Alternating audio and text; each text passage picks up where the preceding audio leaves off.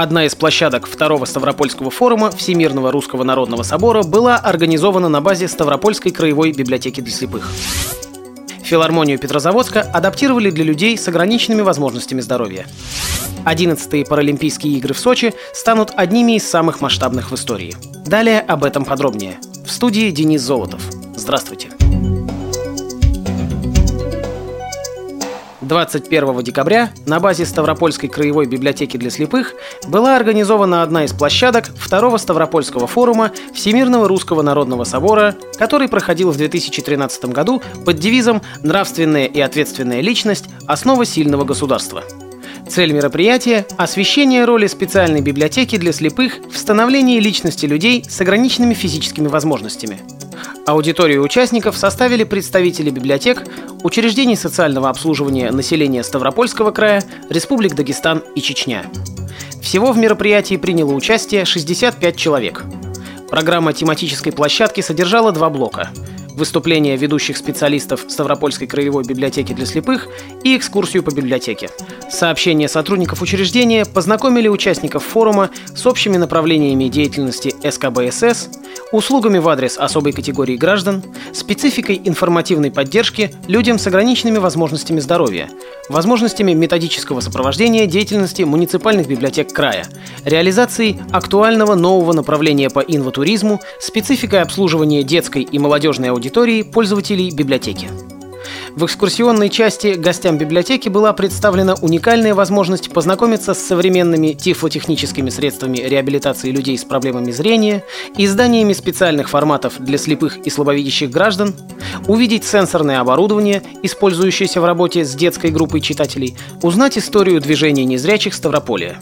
Одним из результатов работы площадки стала устная договоренность между библиотекой и рядом участников форума о сотрудничестве.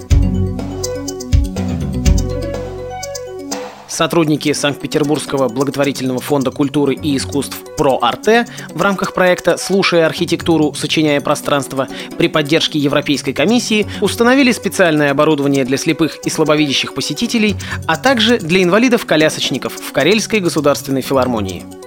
На первом и втором этажах установлены тактильные карты, мнемосхемы, тактильные линии, откидные пандусы на эвакуационной лестнице и макет оркестра для знакомства с музыкальными инструментами.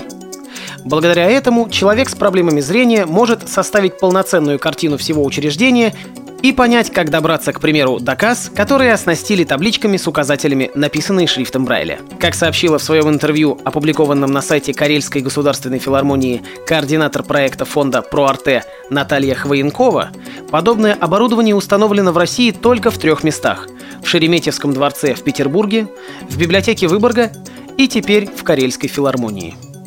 Нам захотелось оснастить филармонию не только стандартным набором навигации, но и сделать что-то привлекательное. Поэтому разработали макет оркестра, который был распечатан на 3D-принтере, рассказала Хвоенкова.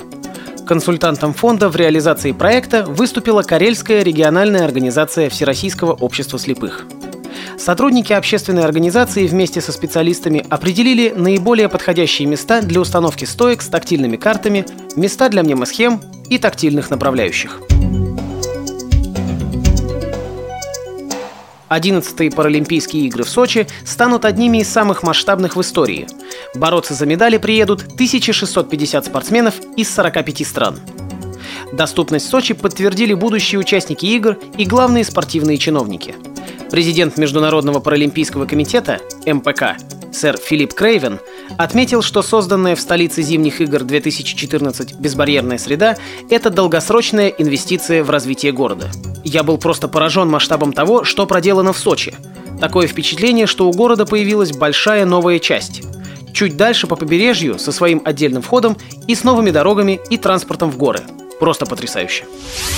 При подготовке выпуска использованы материалы информационных агентств и интернет-сайтов.